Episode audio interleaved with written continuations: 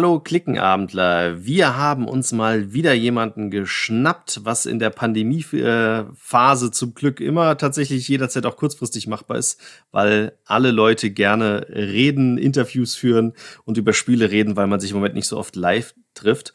Und geschnappt haben wir uns den Alexander Pfister. Hallo Alex. Hallo, schön hier zu sein.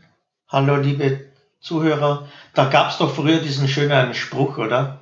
Hallo, ich bin ein Klickenabendler. ja. da merkt man, dass man schon länger in der Szene ist, richtig, genau. Ja, ja, ja, das war immer ganz lustig. also auf das jeden Fall will ich den auch sagen, gemacht. hallo, ich bin ein Klickenabendler. Dein Name kennt man in der Zwischenzeit ähm, schon relativ gut. Ähm, also ich kenne fast keinen Spieler, der, der, deinen Namen nicht kennt. Was daran liegt, dass du tatsächlich, glaube ich, seit 2008 schon Spiele veröffentlichst, wie ich jetzt gerade mal wieder recherchiert habe. Äh, ich glaube, dein erstes war für die Evio-Konsole damals sogar, ne? Ja, ist in der Tat schon lange her jetzt schon, ja. Äh, ja, Evio war der erste Freibeuter der Karibik.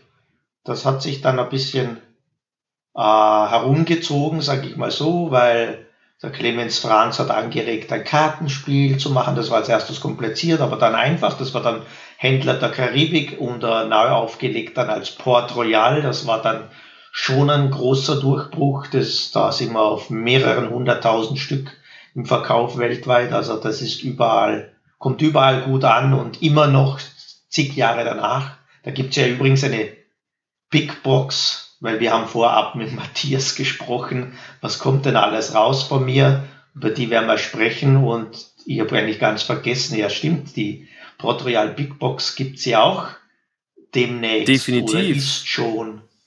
Ja. Nee, die ist noch nicht draußen, ja. soweit ich weiß. Also Pegasus hat gerade ein paar, ähm, ein, ein paar, äh, äh, ja, wie jeder, äh, Probleme mit der Produktion und mit der Lieferkette. Aber ich meine, dass die demnächst erscheint, auch mit komplett neuen Grafiken, meine ich, ne? Ja, also da wurde alles überarbeitet, die Grafiken und so weiter, spielerisch fast gar nichts. Also äh, ich, ich glaube sogar gar nichts. Es gab eine Mini-Änderung oder so, was wir überlegt haben, aber haben wir dann auch nicht genommen. Äh, Im Gegensatz zum Beispiel zu Great Western Trail, was ja auch überarbeitet wurde, wo dann doch einige Sachen noch überarbeitet wurden, Kleinigkeiten zwar, aber das hat dann schon viel Zeit auch von meiner Seite gekostet. Äh, das war bei Port Royal überhaupt nicht der Fall. Da wurden die Grafiken geändert und das war's dann auch schon.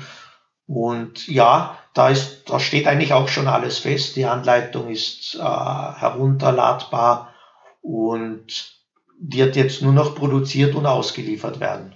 Das Spannende, wenn man deine Spiele auch betrachtet, ist, du warst jetzt auch schon bei relativ vielen Verlagen in, in, in, den, in den Jahren, auch immer mit großen Erfolgen. Ähm, du, du hast bei Cosmos schon was veröffentlicht, bei Lookout hast du einige Spiele veröffentlicht. Die, äh, ja, letztes Jahr kam relativ viel bei DLP äh, Verlag raus.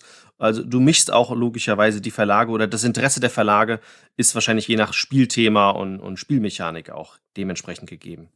Genau so ist es. Also ich habe da jetzt keinen einzelnen Verlag, wo ich da arbeite, sondern ich zeige das dann mehreren Verlagen oder eigentlich doch meistens nur einem und der ist dann, also einem, wo ich glaube, da passt und da passt dann meistens auch, so dass er das dann macht. Äh, ich habe auch versucht, kleineren Verlagen ein bisschen auf die Sprünge zu helfen. Also Maracaibo kam ja bei Games Up raus. Äh, beim Ralf Bienert, der hatte vorher nur ein Spiel, das war also ein Einmannverlag, aber im Vertrieb DLP, da braucht man dann schon was Größeres. Oder letztes Jahr Cloud Age kam auch bei einem neuen österreichischen Verlag heraus. Ähm, Boon Lake wird direkt dieses Jahr bei DLP erscheinen. Lookout ist ein toller Verlag, wo ich immer gerne was mache, die immer auch äh, schöne Sachen von mir gemacht haben, wie Expedition nach Newdale ähm, vor zwei Jahren oder was letztes Jahr, zwei Jahren ist es her und so weiter und so fort. Also ich bin da nicht auf einem La Verlag jetzt festgelegt. Das ist auf jeden Fall schön. Was allerdings auch auffällt, du hast ja so ein gewisses, ähm, jeder Autor hat ja so ein bisschen seine, seine, seine Note, die man rauslesen kann, ähm, wenn man Bücher oder wenn man Filme guckt, aber auch bei Spielautoren kann man das teilweise äh, gut sehen, wenn man, wenn man sich genauer die Spiele betrachtet. Und du hast gerade in den letzten Jahren, was bei dir ein bisschen zugenommen hat in Spielen, ist auch dieser Anteil an ähm, Variabilität ist, der, ist das falsche Wort, aber du hast ja bei, bei Cloud Age und Maracaibo auch so ein Element drin, dass sich so eine kleine Story entwickelt und sich das Spiel anhand der Story leicht ändert mit, mit den Karten und mit dem Kampagnenelement. Das hattest du früher in deinen Spielen ja tatsächlich noch nicht drin. Genau so ist das, ja. Ähm, ich weiß nicht genau, ähm, wie weit ich da der Pionier dabei bin, aber bei Oh My Goods mit der ersten Erweiterung kam das erstmals rein. Es haben auch andere, andere Spiele nicht so gemacht, dass ich versucht habe, in ein Euro-Game, in dem Fall ein Kartenspiel, eine Geschichte zu erzählen ähm, über, über, über die Karten, die reinkommen und die das ein bisschen verändern.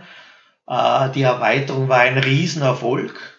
Also die war wirklich der Startschuss in, in, in, in diese narrative Kampagnengeschichte, sage ich einmal. Und äh, ich habe dann seit damals das, äh, glaube ich, in den meisten Spielen drinnen gehabt.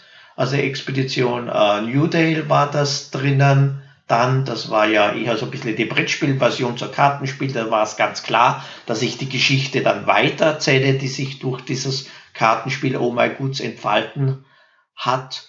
Äh, Maracaibo war es der Fall dann wiederum und Cloudage war das auch. Bei Boon Lake wird es nicht der Fall sein, einfach nur der Abwechslung halber. Äh, es kommt gut an, ich mache das gern, aber ja, man muss es nicht immer haben, denke ich mir mal. Manchmal mache ich es, manchmal nicht. Und äh, bei Boon ist es also jetzt nicht der Fall, beim nächsten vielleicht wieder schon. Also das wird immer so abwechselnd sein. Aber ich mag das sehr, sehr gerne, weil ich finde es schön, so ein, eine Art Metagame zu haben. Das heißt nicht nur, ich spiele eine Partie und das war's, sondern dass sich die Partien von, von Spiel zu Spiel entwickeln, dass da eine Geschichte ist. Ich habe bei Cloud Age und bei Marakibo sogenannte Legacy-Teile drinnen. Das sind Blättchen, die von einer Partie in die nächste mitgenommen werden und das Setting ein bisschen ändern, die dann die Geschichte auch unterstützen. Das heißt, es ist nicht nur irgendetwas, was ich da erzähle und überhaupt keinen Einfluss hat aufs Spiel, sondern da passiert dann auch was. Also bei Cloud Edge beispielsweise äh, kämpfen wir gegen die Cloud-Miliz und die äh, besetzen dann auch Felder und die können wir dann vertreiben und wir bekommen neue Karten ins Spiel und so weiter. Und du magst auch Mechaniken. Also jetzt bei den zwei neuen Spielen oder, oder man, man hat, du hast immer gern so ein kleines Deckbauelement drin. Wobei ich jetzt geguckt habe, bei Boon Lake habe ich mich schon ein bisschen reingelesen, habe ich festgestellt, da hast du diesmal sowas nicht verwendet. Aber du hast dich, glaube ich, trotzdem erkennt man so ein bisschen, ähm, was du vielleicht mal in der Vergangenheit an Spiele sehr oft gespielt hast. Weil ich meine, das eine Element kommt mir ein bisschen bekannt vor aus Puerto Rico. Und du hast ja so einen schönen Mechanik, dass man so einen Fluss entlang läuft, wo man nicht mehr nach oben kann. Das habe ich so schon schon mal bei Igizia gesehen. Kann das sein, dass du da ein bisschen auch äh, Spiele ähm, in der Vergangenheit gespielt hast, die dir sehr gefallen hast, gefallen haben von der Mechanik und, und Ideen da aufgegriffen hast? Ja, das kann sein. Wobei das mit dem Fluss, äh, das erinnert mich eher an, an Great Western Trail oder Maracaibo, wo man auch immer in eine Richtung äh, geht Stimmt. und nicht zurück kann. Hm, also Egizia hätte ich jetzt da tatsächlich, habe ich zu Hause, aber hätte ich jetzt nicht so am Schirm gehabt äh, als Inspiration dafür. Und äh, ja, also Deckbuilding mag ich gern. Boon Lake wird keines haben. Äh, Cloud Age hatte ein kleines Element. Also bei Deckbuilding ist mir immer wichtig, dass das nicht das zentrale Element ist, weil es gibt einfach halt schon so viele gute Deckbuilding-Spiele. Äh, da habe ich das Gefühl, da kann ich jetzt nichts äh, noch beitragen, noch Tolles beitragen. Und wenn ich das Gefühl habe, da kann ich nichts Tolles beitragen, dann, dann lasse ich es lieber äh, und konzentriere mich auf andere Mechaniken. Aber was schon bei praktisch all meinen Spielen vorhanden ist, ist ein Kartenelement. Also ich liebe Spielkarten Da kann man so viel damit machen. Du hast die auf der Hand, du hast verdeckte Informationen, du kannst neue Regeln oder Modifikationen der Regeln reinbringen, ohne dass ich am Anfang den Spieler überfordern muss mit viel Regeln. Du hast Illustrationen oben, die du dann äh, anschauen kannst, wo du hübsch gestalten kannst.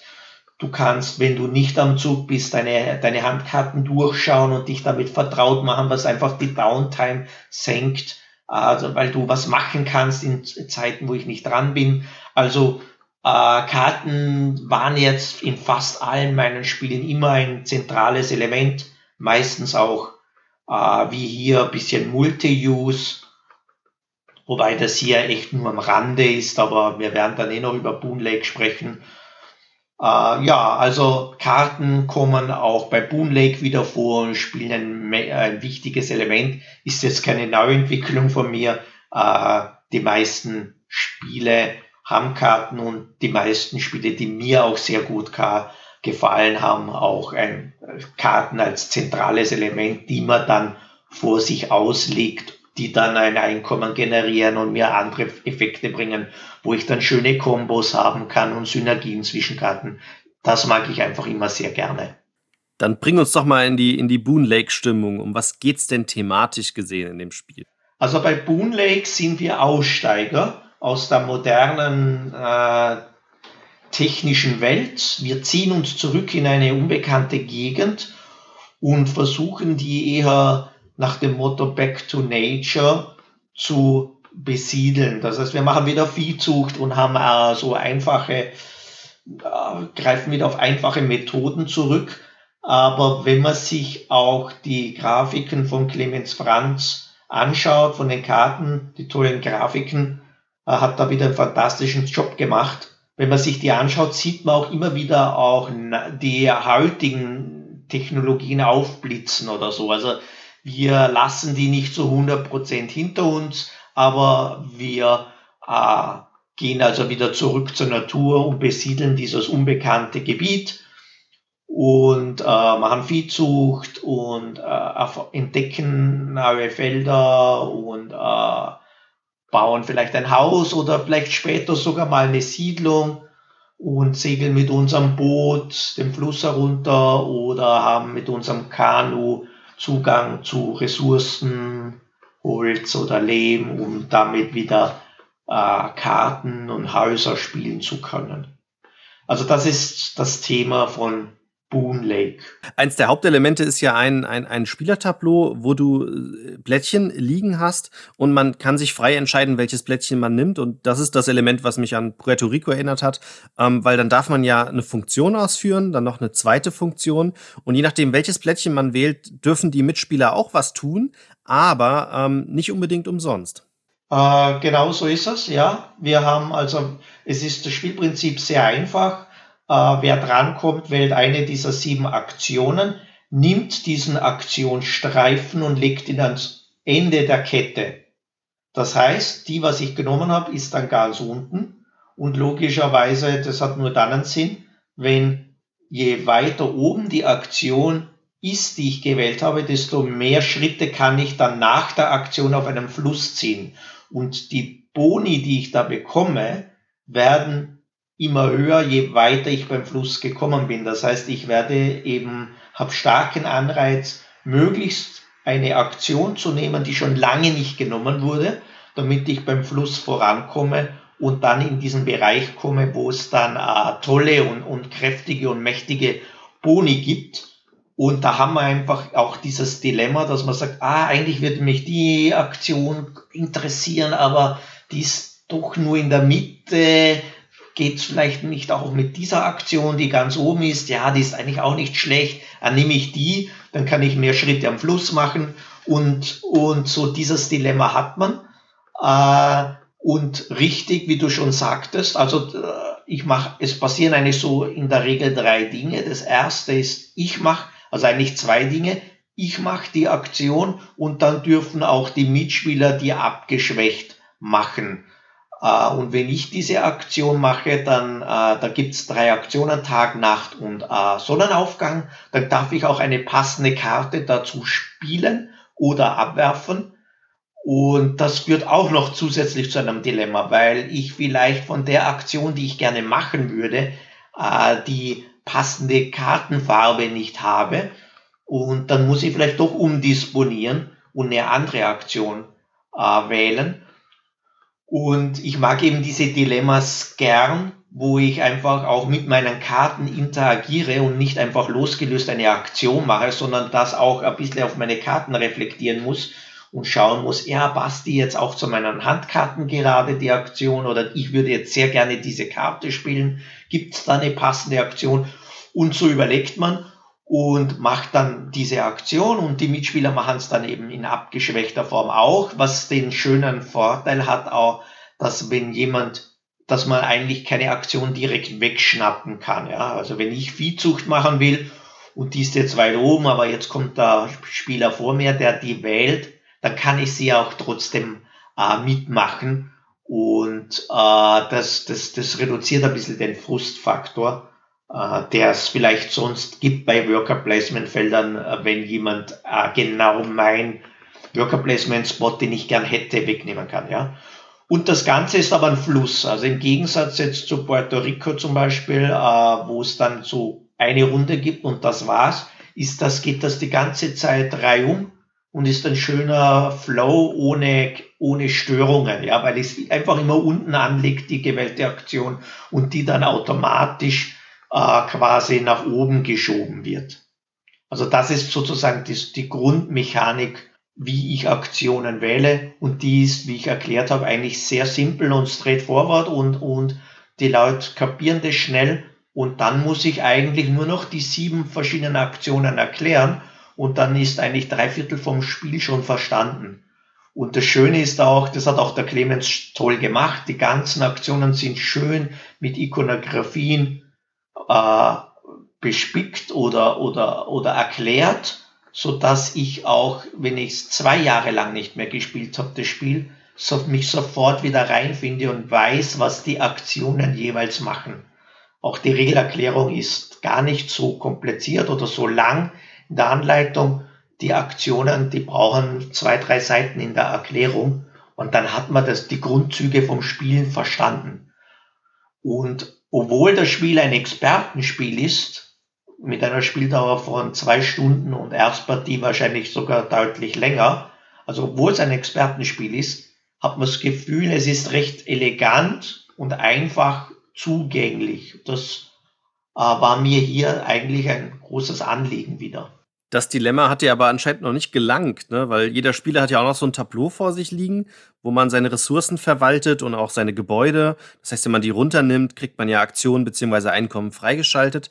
Und ich fand tatsächlich auch dieses Kernelement, wie du das diesmal mit den Rohstoffen löst, ähm, sehr innovativ mit den zwei Booten auf dem Tableau, weil da ist ja auch so ein Dilemma drin, ähm, wann man welchen Rohstoff ausgeben möchte. Also ja, genau. Äh, ich habe da vier Ressourcen und zwei Kanus und die kann ich immer so zu den passenden Ressourcen hinstellen, die ich jetzt gerade brauche. Allerdings ist das nicht ganz so trivial, denn äh, flussabwärts geht's ganz leicht mit dem Kanu, kann ich beliebig weit runterziehen, einfach gratis. Aber wenn ich das Kanu wieder raufstellen will, kostet mich das äh, zwei Geld. Das heißt, auch hier habe ich immer dieses Dilemma, ähm, dass Karten Ressourcen kosten und ich mir überlegen muss, in welcher Reihenfolge die spiele. Denn äh, da gibt's eine schlechte Reihenfolge, indem ich zum Beispiel mit dem Kanu runterspringe und dann wieder zwei Geld zahlen muss, weil ich die andere Karte spielen will, um das Kanu wieder rauf zu bewegen. Oder ich spiele sie vielleicht in einer besseren Reihenfolge, wo ich erst die Karte spiele, wo ich das Kanu oben lassen kann und dann ziehe ich mit dem Kanu runter. Also das ist eine schöne, einfache Mechanik, die noch ein bisschen Twist reinbringt und äh, vier virtuelle Ressourcen. Da gibt's also keine Ressourcensteine dazu. Vier virtuelle Ressourcen, ich da ein bisschen planen und verwalten muss. Und nebenbei hast du dann noch den, den Entdeckungsgrad drin. Ne? Im Prinzip sind wir ja so eine Art Forscher auf dem Schiff und der Plan ist erstmal leer und wir setzen dann auf den Plan dann Stückchen für Stückchen ähm, ja auch Häuser und, und, und entdecken Gebiete. Genau so ist es. Also da, das ist ein, ein großes Element vom Spiel, dass wir eben die, die Landschaft da entdecken. Und äh, das läuft über eigentlich so vier Aktionen sogar verteilt herab. Also da gibt es den Pionier, da dürfen wir äh, Blättchen ziehen und auf den Spielplan legen. Die sind alle individuell. Da gibt es manchmal eine Goldmine zu finden, dann haben wir eine saftige Wiese, wo Siedlungen sehr äh, ertragreich wären. Äh, es gibt Weideblättchen, die, wenn ich die Viehzucht wähle, dann kann ich ein Feld bestimmen, wo ich sage, das machen wir jetzt zur Weide. Nur dort darf man Vieh züchten. Also das Entdecken der Landschaft, das ist einmal ein Aspekt. Und dann kommt aber der zweite Aspekt, das ist das Siedeln, die zweite Aktion. Da kann ich dann von mir äh, Figuren auf, das, auf, auf, auf begrenzte Plätze legen. Da gibt es durchaus auch Konkurrenz um die guten Plätze. Äh, der eine will jetzt zur Goldmine hin und der andere sagt, ah, da wäre toll, ich will da mal eine Siedlung bauen und, und geht da schon mal mit meinem Pionier hierher. Und nachdem ich sozusagen das in Beschlag genommen habe, indem ich da einen, einen Siedler hingelegt habe, dann möchte ich das auch dann aufwerten. Und das ist zweistufig. Ich kann aus einem Siedler erst ein, äh, dem ein Haus bauen. Dann lege ich ein, ein, ein Holzhäuschen statt dem Siedler hin. Das generiert mir schon ein regelmäßiges Einkommen. Äh, und der zweite Schritt, dass ich aus diesem Haus dann später vielleicht sogar eine Siedlung mache. Das ist sehr schwer, das zu schaffen, äh, äh, weil das ist erstens teuer und zweitens, ich brauche um diese Siedlung rundherum genug weiteres, ich sage jetzt mal Material, Figuren, das können Figuren sein oder Vieh. Also die Siedlung muss einfach auch versorgt werden, quasi. Und äh, da gibt's einfach schöne Interaktion mit den Mitspielern, weil nicht nur meine eigenen Figuren dafür zählen, sondern auch die der Mitspieler. Und Vieh zum Beispiel ist besonders ertragreich, wenn es neben einer Siedlung ist. Und um eine Siedlung zu gründen, ist das gut, wenn ich viel rundherum habe, also unter, also unter anderem auch Vieh. Das heißt, die zwei stehen dann, haben dann schöne Synergien dass äh, ich mich vielleicht freue, wenn ein anderer Mitspieler da eine Viehzucht errichtet und da Vieh hinbringt, weil dann kann ich mir leichter tun, äh, da dort eine Siedlung zu, zu errichten. Und der freut sich aber wiederum, wenn ich die Siedlung habe, weil dann kriegt er ein mehr Einkommen mit seinem Vieh. Und so besiedeln wir so die gesamte oder ein Teil der Landschaft. Und dann gibt's auch noch eine Gebietswertung. Das ist auch eine Aktion, die ist eigentlich auch ganz lustig weil äh, ist das, die ganze, der Spielplan ist in vier Gebiete eingeteilt. Und wenn ich eine Gebietswertung mache, dann wähle ich eine Region, die, Achtung, nicht gewertet wird. Das heißt, die anderen drei werden gewertet und diese eine wird ausgeschlossen. Ich kriege dann einen Bonus in Abhängigkeit davon, welche Region ich ausgeschlossen habe.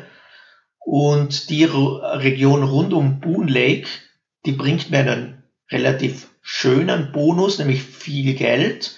Das heißt, äh, da muss ich dann auch überlegen, nehme ich jetzt den einfachen Weg und baue in Boon Lake und bin dann wahrscheinlich am Anfang des Spiels bei der Wertung nicht dabei, weil wenn die dann gewählt wird, die Aktion, dann werden wahrscheinlich andere Regionen gewertet, also wird die wahrscheinlich ausgeschlossen. Oder gehe ich vielleicht in eine neue Region rein und dafür kriege ich dann was bei der Wertung. Aber das ändert sich dann auch, weil zum Beispiel Boon Lake bekomme ich äh, Geld, wenn ich die ausschließe und bei einer anderen Region Siegpunkte. Jetzt wissen wir als erfahrene Spieler, am Anfang sind Siegpunkte noch nicht so wichtig, sondern man will einfach die Engine ins Laufen bringen. Und da will man, braucht man ja das Geld, aber später wird man vielleicht jede Region nicht werten, die mir die Siegpunkte bringt. Ja, und das versuche ich dann alles in meiner, in meiner äh, Überlegung mit einzubeziehen und da entwickelt sich ein schönes interaktives Spiel mit einer, würde ich sagen, positiven Interaktion zwischen den Spielern. Also nicht so, man nimmt sich was weg, sondern ja, ah, das kommt auch zum Teil vor, dass man sich Plätze wegnimmt, aber auch man freut sich, wenn der andere was baut, weil dann kann ich da eine Siedlung später hinsetzen. Man sieht ja schon, das ist schon ein relativ komplexes Spiel. Wie hast du das denn jetzt in den letzten Monaten oder, oder Jahren, wo du ran schon arbeitest, entwickelt? Weil gerade zur Corona-Zeit ist es ja nicht mehr so einfach, ähm, sich immer zu treffen zum Spielen. Zum einen hatte ich da schon eine tolle Testgruppe, die, wo wir das immer wieder spielen konnten. Das war, also was natürlich ein bisschen wegfällt, ist das mit den ganz vielen verschiedenen Spielern zum Testen. Das war dann natürlich nicht so leicht. Aber diese eine Testgruppe ist so gut und professionell, dass ich, dass die da das auch erfolgreich mit ihren eigenen Spielen, der Wolfgang Warsch, der kann immer super Feedback liefern oder der Peter Prinz bringt auch laufend Spiele raus, heuer wieder. Also da habe ich eine echt gute Truppe oder der Tino Jokic äh, mit Cloud Age. Also da, da, das sind gute Testspieler, die mir da sehr viel weiterhelfen und äh, natürlich habe ich auch äh, neue, eine neue Plattformen genutzt, in konkret den Tabletop Simulator, wo ich einfach die Spiele, das Spiel umgesetzt habe und wo ich dann also wirklich sehr viel gespielt habe, muss man sagen, also fast jeden zweiten, dritten Tag und auch mit verschiedenen Leuten. Und das hat wunderbar geklappt. Da muss ich echt sagen, da war ich eigentlich tatsächlich sehr begeistert. Klar, gewisse Sachen fallen weg. Ich bin durchaus einer, der beim Spielen die Leute dann auch, die Testspieler beobachtet und auch sieht, wie involviert sind sie. Das fällt ein bisschen weg. Andererseits, ja, man kriegt es ja auch übers Reden mit. Also wir haben natürlich nebenbei äh, mit einer Plattform geredet und uns unterhalten. Und so hat es eigentlich, muss ich tatsächlich sagen, sehr gut geklappt. Ich hatte sogar mehr Testpartien dadurch, dass ich alle zwei Tage da testen konnte virtuell und die Leute auch natürlich sehr schnell zugesagt haben, weil da fällt der ganze Anfahrtsweg und so weg. Da, da muss man sich nicht einen ganzen Abend frei nehmen oder Nachmittag für eine Testpartie, sondern es, da reichen dann vielleicht einmal zwei, zwei Stunden, zweieinhalb Stunden zum Testen. Also es hat gut geklappt. Bin ich sehr zufrieden damit. Da kann ich auf jeden Fall auch sagen, wenn jemand mal dann nächstes Jahr mal wieder in Wien sein sollte, äh, zum Testspielerabend zu kommen in, in, in dem einen Restaurant, ist ein, war super entspannend. Ich war da auch äh, bei dir ne, und beim, beim Wolfgang. Das hat mir sehr viel Spaß gemacht und war eine sehr lustige Gruppe, die sich da regelmäßig immer in diesem äh, Restaurant oder was oder Wirtschaft, die sich da trifft. Das war sehr schön. Ja, das, ich kann mich auch noch gut erinnern. Schön und toll, dass du vorbeigekommen bist. Das war einfach sich melden. Also wenn da jetzt irgendjemand ist, der da mal in Wien ist und Autor ist oder einfach nur so Test spielen will, kann er sich gerne melden. Momentan auf Eis gerade, aber das wird wieder kommen. Also das war immer schön und toll und das ist halt total informell. Also das ist einfach nur ein Treffen, aha, wo man einfach sich gegenseitig die Spiele testet oder quatschen kann. Das war immer ganz, ganz nett. Das war jetzt sozusagen die Neuheit Boon Lake, die erscheint jetzt kurz nach der Messe oder vielleicht schaffen es sogar ein paar Exemplare auf die Messe. Ich weiß es gerade gar nicht so genau. Also ich, ich habe mit Rainer geredet, wie denn der Stand der Dinge ist, auch im Vorfeld vor diesem Interview, damit ich da vielleicht auch irgendwas sagen kann, wenn es jetzt nicht der Fall ist oder schon der Fall ist.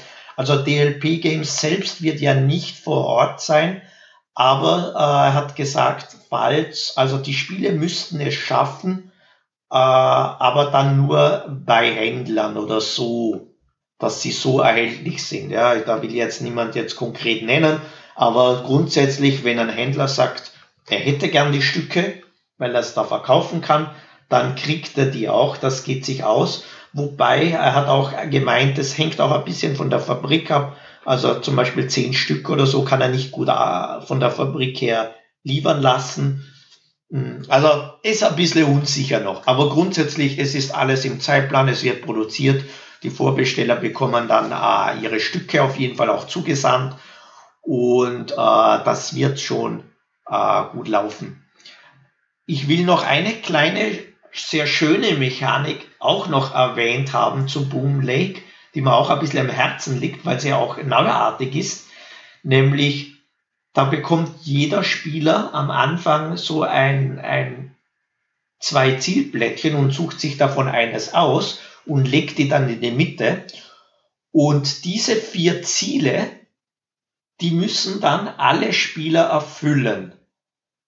Allerdings können sie sich äh, aussuchen, zu welchem Zeitpunkt sie, sie erfüllen wollen. Und da gibt es eben vier Zwischenwertungen. Und die Ziele werden mit jeder Zwischenwertung deutlich schwieriger. Das heißt, da kommt sehr viel Widerspielreiz und auch sehr viel Dilemma dadurch zustande, weil äh, ich in jeder Partie andere Ziele habe, die ich auch erfüllen muss. Mein eigenes zählt sogar doppelt, das ich gewählt habe. Also das sollte ich unbedingt erfüllen. Und die werden eben über die Zeit schwieriger, aber bringen auch mehr Punkte. Das heißt, sinnvollerweise erfülle ich mein eigenes ganz zum Schluss. Da ist aber auch der Aufwand am, grö am größten. Zum Beispiel, um eines zu nennen, ich muss äh, gewisse Anzahl von Präsenzen haben am Spielplan und äh, Anzahl von Siedlungen zum Beispiel gebaut. Und da muss ich dann wirklich darauf hinspielen. Aber ich kann, ich muss auch die Ziele der anderen erfüllen und da muss ich mich quasi dann, sollte ich mich am Anfang einen Plan zurechtlegen, welches Ziel werde ich zum Beispiel in der dritten Zwischenwertung erfüllen. Das ist auch schon recht schwer. Da muss ich auch schon bei Spielbeginn beginnen, darauf hinzuspielen. Äh, welches Ziel werde ich vielleicht bei der ersten Zwischenwertung erfüllen? Das ist schon fast ein Streichresultat. Das ist ganz einfach. Da muss ich fast nichts dafür machen. Das ist eher ein Ziel, wo ich sage, ah, das ist mir später zu schwer. Das werde ich gleich erfüllen. Und das macht eben jede Partie anders. Und ich muss wirklich darauf hinspielen, dass ich das schaffe. Und wenn ich es erfülle, kriege ich Pluspunkte. 1, 2, 3, 4, je nachdem, in welcher Wertung ich es schaffe. Und wenn ich es nicht erfülle, Minuspunkte. Da kann es auch zum Beispiel sein, dass ich sage, äh, das werde ich auch in der dritten Wertung nicht erfüllen, dann nehme ich es lieber jetzt in der zweiten Wertung, nimm die minus zwei Punkte und mach dann das dritte. Also aus meiner Sicht auch ein sehr schönes Element, was sehr präsent ist und was auch äh, schönen Einfluss auf das Spiel haben wird, wo den Leuten das sehr gefällt, gefallen wird und wo jede Partie dann auch anders wird. Klingt auf jeden Fall spannend. Wir selbst haben es ja auch noch nicht gespielt, der Matthias und ich. Wir freuen uns auf jeden Fall auch tierisch drauf.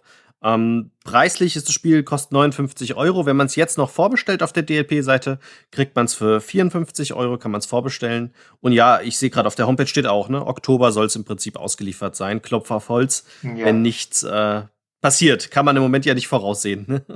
im Versandweg, wie es gerade ist. Genau, ist für ein bis vier Spieler. Also die Rahmendaten vielleicht noch eins bis vier Spieler. Preis hast du ja schon gesagt. Äh, ein Expertenspiel wir waren unter zwei Stunden zu viert, äh, haben es aber auch gekannt und sind auch keine großen Grübler, waren eben unter zwei Stunden. Jetzt kann man da eben Zuschläge machen mit Grübler, braucht ein bisschen länger und Erstpartie natürlich auch länger. Aber wie ich schon sagte, das, das Wichtige, nämlich die Symboliken bei den äh, sieben Aktionen, die sind schnell beherrscht und dann kommt man eigentlich ganz gut rein in das Spiel. Und das Schöne auch, auch wenn das Spiel einmal drei Stunden, dreieinhalb Stunden geht, die Downtime ist eben gefühlt gering, weil bei jeder Aktion eines Mitspielers mache ich auch irgendwas. Es gibt also immer Mikroaktionen, auch wenn man gar nicht am Zug ist. Genau, ja. Deine zweite Neuheit ist ja dann das Maracaibo, die Erweiterung davon. Was hast du denn da alles reingepackt, was das Basisspiel jetzt nochmal ergänzt oder ähm, variabler gestaltet? Die Erweiterung ist eigentlich wieder ein Riesenprojekt geworden, weil es immer größer und größer wurde und ah, das tun wir auch noch rein und das machen wir noch und das wäre auch cool. Also es wurde dann äh, sehr groß und es steckt wahnsinnig viel Möglichkeiten jetzt da drinnen.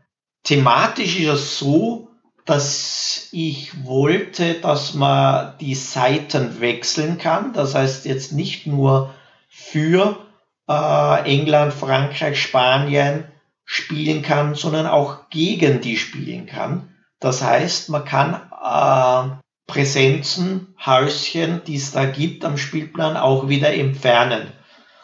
Und das Grundgerüst, das große Grundgerüst, das muss auch jeder verstehen, ist, dass ich ein Szenario wähle Und je nachdem, welches Szenario ich gewählt habe, spiele ich mit gewissen Modulen. Äh, ich will das deshalb auch so hervorstreichen, weil es gibt schon mehrere Spiele mit Modulen, die ich dann immer beliebig mischen kann. Das ist hier aber nicht der Fall. Ich entscheide mich für ein Szenario und das definiert mir, welche Module dann ins Spiel kommen. Und da gibt es Szenarien, die kooperativ gespielt werden. Das ist neu, dass es das jetzt gibt in diesem Eurogame, dass ich da auch kooperativ spiele. Äh, da geht es eigentlich darum, die Karibik zu befreien. Und es gibt Szenarien, wo ich kompetitiv, also wieder gegeneinander spiele.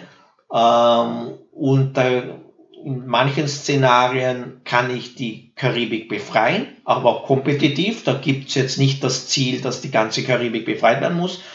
Oder ich kann auch beides machen. Das heißt, ich kann für England, Frankreich oder Spanien spielen oder gegen die spielen. Ja, da habe ich einfach noch eine neue Option zu sagen, wenn jetzt ein Spieler für England spielt und versucht, die groß zu machen, da kann ich vielleicht auch probieren, dagegen zu spielen, um, um, um diese äh, Häuschen wieder vom Plan zu nehmen. Also da gibt es sehr viele Möglichkeiten. Dann gibt es natürlich viele Karten. Dann haben wir das Spielertableau neu gemacht. Das ist jetzt ein Double-Layer-Board. Dann haben wir äh, Heimathäfen äh, eingeführt. Da hat jeder, kriegt jeder am Anfang drei und sucht sich dann eines aus. Es gibt noch eine Spezialfähigkeit. Also wir haben da echt äh, sehr viel reingepackt und die Anleitung hat der Markus geschrieben. Und der Markus hat für die, Markus Müller hat für diese Anleitung deutlich mehr Zeit benötigt, wie für die Anleitung für Boon Lake. Die hat er nämlich auch geschrieben. Und das zeigt eigentlich schon auch, äh, dass da bei Marakibo echt wahnsinnig viel reinkommt. Gerade das heißt, man muss nicht nur die Szenarien beschreiben, man muss dann auch die einzelnen Module beschreiben, wie die funktionieren. Das Schöne ist aber, dass man insofern nicht überfordert wird, weil ich muss nicht alle Module lernen. Ich muss nicht von Anfang an alles verstehen, sondern ich suche mir ein Szenario aus und werde dann einfach die Regeln zu diesen Modulen mir durchlesen und äh, dann versuchen zu, zu verstehen, ja. Und das Spiel hat sich ja anscheinend auch im Basisspiel, weil so kenne ich das immer bei Verlagen, ähm, auch sehr gut verkauft, weil sonst bringt man eine Erweiterung nicht, meistens nicht raus. Man muss ja auch eine gewisse Stückzahl haben. Die Erweiterung wird jetzt schon sehr nachgefragt. Ich war ganz überrascht. Ich habe da bei einem ähm, Händler reingeschaut, der seine Top-Verkäufe äh, für August äh, bekannt gegeben hat und die Vorbestellungen sind schon enorm für diese Erweiterung. Also äh, die wird nachgefragt und ich freue mich auch sehr, dass die so, ja, so beliebt ist. Das hängt einfach auch am Grundspiel, äh, vom Grundspiel ab. Das hat einfach äh, wie eine Bombe quasi eingeschlagen. Tatsächlich, das ist jetzt doch auch schon zwei Jahre her, aber lauft und lauft und lauft und ist äh, auf Boardgame Geek geht jetzt in die Top 30 rein langsam und wer weiß, wo, wie lang das noch läuft, aber äh, und welchen Platz das am Ende erreichen wird, aber ist wahnsinnig erfolgreich, wahnsinnig beliebt. Viele Leute spielen es und warten auch auf die Erweiterung. Also das, da bin ich sehr happy, wie das Ganze ist gerade. Auch die Erweiterung ist dann wieder ein bis vier Personen und ähm, kann man äh, vorbestellen, auch wieder bei DLP Games, kann man im Handel dann demnächst kaufen und kostet äh, zwischen 39 Euro später oder wenn ihr jetzt es vorbestellt, 35 Euro. Und ja, wenn ihr es vorbestellen wollt, dlpgames.de. Bin mal gespannt, wo das Ganze sich da weiterentwickelt in, in, in dem Spiel, weil mir hat Maracaibo extrem gut gefallen. Wobei ich jetzt gerade festgestellt habe, ich spreche es, glaube ich, falsch aus. Du hast, glaube ich, anders ausgesprochen, den Titel des Spiels, richtig? Äh, ist keine Garantie, dass ich es richtig ausspreche. Äh, und ich habe mich da auch informiert und auch da gibt es verschiedene Aussprechweisen. Also sage ich jetzt mal so, gibt es da jetzt kein richtig und kein falsch. Außerdem heißt es ja auch nicht unbedingt, dass man, äh, ja, also das, das, ich habe, also es das heißt jetzt nicht, dass er sich richtig ausspricht unbedingt, ja. Und ja, Kampagne wird es auch geben Und äh, was ich auch noch kurz erwähnen will, äh, das kooperative Spiel hat sich für mich auch deshalb sehr schön angefühlt, weil es jetzt nicht ein kooperatives Spiel in dem Sinne ist, dass man sich da jetzt total absprechen muss und du machst jetzt das und du das und du das, also sonst gewinnen wir es nicht, sondern auch das kooperative Spiel spielt jeder für sich. Also es fühlt sich gar nicht so viel anders an, außer eben, dass es dann am Schluss doch noch ein gemeinsames Ziel gibt und dass man dann doch noch versucht, das gemeinsam zu erfüllen. Man könnte dann sogar sagen, wer hat mehr Siegpunkte am Schluss.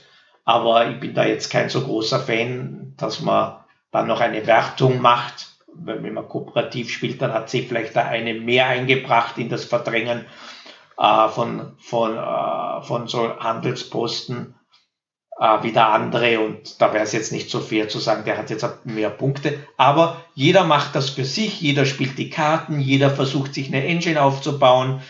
Äh, und da fühlt sich auch die kooperative Variante toll an. Das heißt nicht, dass sich eine nicht kooperative Variante, äh, Variante äh, eine normal kooperative Variante nicht toll anfühlt, aber ich meine für die kompetitiven Spieler, die sagen, ah, kooperative Spiele gefallen mir nicht so gut, weil da muss man die ganze Zeit nur herumquatschen und, und, und sich absprechen. Das ist hier nicht der Fall. Das ist ein kooperatives Spiel, wo trotzdem jeder für sich schaut, dass er sich entwickelt und gute Karten spielt. Das sind dann sozusagen deine zwei Neuheiten, die bei DLP Games dieses Jahr erscheinen. Und du hast noch was Großes vor mit einem Spiel, was schon vor ein paar Jahren rausgekommen ist, richtig? Genau so ist es. Äh, Great Western Trail ist ja eigentlich, muss man sagen, ist schon neu aufgelegt worden. Also das ist schon abgeschlossen. Und ähm, das war tatsächlich mehr Arbeit als wir gedacht. Man könnte sich jetzt denken, ja, die ändern nur die Grafiken und, und, und, und fertig. Na, wir haben auch so Kleinigkeiten geändert, wie zum Beispiel, ähm, wer Great Western Trail öfters gespielt hat, äh, nach Kansas City zieht man öfters, also äh, liefert man oft die ersten zwei, drei Mal, weil sich einfach das Mehr an Geld lohnt. Und da haben wir jetzt zum Beispiel das Geld ein bisschen reduziert. Und solche Kleinigkeiten haben wir schon am Balancing geändert. Drinnen im, im Grundspiel sind diese Tauschblättchen, die hat es nur in der Erweiterung gegeben, aber sind so gut angekommen, dass wir gesagt haben, ja, die tun wir gleich ins Grundspiel rein. Äh, das heißt, du kannst äh, wenig oft im Spiel, ein, äh, zwei, dreimal im Spiel, zwei Karten ziehen und, und abwerfen wenn du Pech hattest mit deiner Hand oder ganz eine wichtige Situation ist, kannst du somit deine Hand verbessern. Äh, bei den Gebäuden wurde noch ein bisschen was reingetan und äh, es wurde auch eine neue Q-Art als Variante hinzugefügt, die man spielen kann oder auch nicht. Das kann jeder selbst entscheiden. Also ich glaube, dass die neue Variante auch für Besitzer des alten Spiels so interessant ist, dass äh, sehr viele die auch kaufen werden. Und es hat ja nochmal einen neuen Look gegeben. Also mir hat das alte Cover sehr, sehr, sehr gut gefallen mit diesem Schwarz-Weiß und dieser Western-Thematik. Aber es sollen ja noch zwei weitere Spiele jetzt folgen. Ähm, einmal das Argentinier und einmal das New Zealand in den nächsten zwei Jahren. Und wenn man die so nebeneinander legt, die, die Cover, wie sie anscheinend angedacht sind, sieht es ja original aus wie früher dieses Breitbandformat bei den Filmen und, und wie aus so einem Western-Kinofilm rausgeschnitten gerade. Genau, ja. Also es wird die Grafik überarbeitet. Äh, ich muss sagen, fand die alte Grafik auch gut. Äh, Cover muss man aber auch dazu sagen, gab schon viele, denen es nicht gefallen hat, aber eben auch viele, denen es gefallen hat. Also man kann, wie gesagt, das ist immer Geschmackssache. Äh, aber das wird auch neu gezeichnet, wurde auch neu gemacht. Und äh, die Holzfiguren, also die Cowboys haben, äh, sind tolle Holzfiguren. Also da wurde echt sehr viel Liebe ins Detail gesteckt. Und ja, da gibt's zwei neue, die sind allerdings noch Work in Progress äh, sind erst in der Entwicklung. Da kann ich auch nicht viel dazu sagen, außer wie sie heißen und wo sie spielen werden. Und, aber für die Leute, die es interessiert, was die welche Richtung die gehen, das kann man sich so vorstellen wie zum Beispiel bei Zug um Zug einfach nur eine neue Karte, paar geänderte Regeln, aber spielmechanisch sehr, sehr ähnlich. Oder wie bei Funkenschlag eine neue Karte. Also da tut sich regeltechnisch was, aber es wird trotzdem ein Great Western Trail sein und, und bleiben. Und es ist dann aber auch keine Erweiterung, sondern es ist eine Variante vom Spiel mit, mit neuen äh, Sachen und äh, ist eigenständig. Das heißt, man kann die Spiele auch kaufen, wenn man das vorherige nicht hatte, sozusagen. Genau so ist es. Also, das wird ein eigenständiges Spiel sein. Da muss man dann auch nichts umräumen oder hineingeben und wieder trennen, äh, sondern das werden eigenständige Spiele sein, die man auch getrennt sein äh, haben kann, die dann auch, aber wie gesagt, das ist Work in Progress, vielleicht eine unterschiedliche Positionierung haben können, dass vielleicht das eine ein bisschen einfacher ist, für den Einstieg besser geeignet, das andere vielleicht noch ein bisschen, noch ein bisschen komplexer sein wird. Aber da bin ich mir noch nicht sicher, weil eigentlich kommt das Great Western Trail so wie es ist so gut an. Also ob da jetzt wirklich die Nachfrage ist nach Great Western Trail ein bisschen einfacher gehalten. Wahrscheinlich eh nicht. Also aber sie werden halt ihre Eigenständigkeit besitzen und, und, und so äh, die, die äh, Eigenschaften, die es da vor Ort oder die Situation, die es da vor Ort gab, zu der damaligen Zeit auch im Spiel ein bisschen abbilden. Was wäre denn deine Filmempfehlung, die man sich vorher als, als thematischen Film angucken sollte, bevor man das Spiel spielt? Was ist denn dein Lieblingswestern? Oh, ich habe eigentlich, es ist lustig, ja, ich werde ich werd das immer wieder so gefragt, so, ah, du schaust sicher gern Western an, du hast ja das Western-Spiel gemacht und so weiter. Erstens, ich hätte es nie als Western gesehen. Das war mal schon lustig. Äh, ich habe es immer nur als, als, als ich ein bisschen Wirtschaftsspiel gesehen, in, in, welches in dieser Zeit spielte.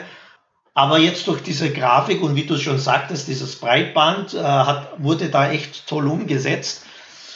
Ähm, ja, also diese Klassiker äh, für eine Handvoll Dollars oder so, die sind schon toll, ja. Die habe ich schon gern angeschaut. Was ist denn dein Favorit? Aber hast keinen Liebling, weil ich hätte jetzt gesagt, über Spiel mir das, Lot, äh, Spiel mir das Lied vom Tod geht fast gar nichts. Ja, stimmt, Aber auch super. stimmt. Ja. Ja, also ich, ich, ich habe die als, als, als, als Jugendlicher gesehen, äh, aber ich würde mich jetzt auch nicht als, als besonderer Western-Fan bezeichnen. Äh, ja. Die Spiele, die jetzt von dir rauskommen, sind alles Großkaliber. Äh, in der Vergangenheit hast du auch mal das ein oder andere Kartenspiel ja auch veröffentlicht, die auch sehr erfolgreich sind. Gibt es da so einen Ausblick, was 2022, 2023 kommt? Sind das auch wieder eher die größeren Spieler oder hast du auch äh, was Kleineres im Angebot, so im Kartenformat? Da könnte was Mittleres oder Kleineres rauskommen beim neuen Verlag One More Time Games. Ah, äh, da ja. sind wir aber erst am Arbeiten dran. Aber das, äh, so wie es jetzt derzeit geplant wird, wird es ein, ja, ein Kartenspiel werden, was nicht, äh, nicht, muss man immer aufpassen, wenn man sagt, was nicht zu komplex wird. Ja. Es wird nicht einfach, es wird schon äh, zu einfach werden, aber es wird halt kein komplexes Zwei-Stunden-Spiel werden, sagen wir mal so, ja. Da sind wir momentan dran. Äh, ansonsten ist jetzt eigentlich nichts in Planung. Ähm, ich arbeite an mehreren Sachen, aber die mache ich quasi einfach so derzeit noch für mich. Da habe ich keinen, noch keinen Abnehmer und die sind auch noch erst in Arbeit. Da kann ich gar nicht sagen, ob was dabei rauskommt. Ja, also ich, ich, ich genieße gerade die Zeit, wo jetzt kein Termindruck ist, wo man nicht sagen muss, oh, das muss in zwei Wochen abgegeben werden, die letzten Änderungen. Ähm, ja, insofern ist da jetzt nichts Großes in Arbeit. Werden wir schauen, was nächstes Jahr sein wird. Dann grüßt doch den Julian, den Roman lieb bei dem nächsten Prototypen-Testen von One More Time Games. Das wäre ja dann ein reines Wiener Projekt, wenn ihr da was zusammen veröffentlicht. Genau, mache ich sehr gerne. dann danken wir dir vielmals für deine Zeit Ähm, haben sicherlich viel Spaß demnächst mit deinen Neuheiten, wenn wir die äh, live auch mal vor uns haben, äh, weil wir sie ja noch nicht tatsächlich auch noch nicht in der Hand hatten. Und ja, freuen uns da schon auf nächstes Jahr, um dich mal wieder zu sprechen, zu sehen und zu gucken, äh, was du dann als nächstes für uns im Fundus hast. Vielen Dank für die Einladung. Ja, war sehr ein nettes Gespräch. Ich hoffe, für die Zuhörer war was Interessantes und Informatives dabei, ähm, worauf sie sich Frauen fragen können. Und ja, ich freue mich auch, wenn man sich dann wieder mal persönlich treffen kann. kann man ja jetzt eh, also ich meine, äh, wir sind wahrscheinlich beide, wir sind wahrscheinlich alle geimpft und, und, und, und ja, es wird nicht verschwinden, sagen wir mal so, ja. Auch in einem Jahr nicht wahrscheinlich. Das ist wohl wahr.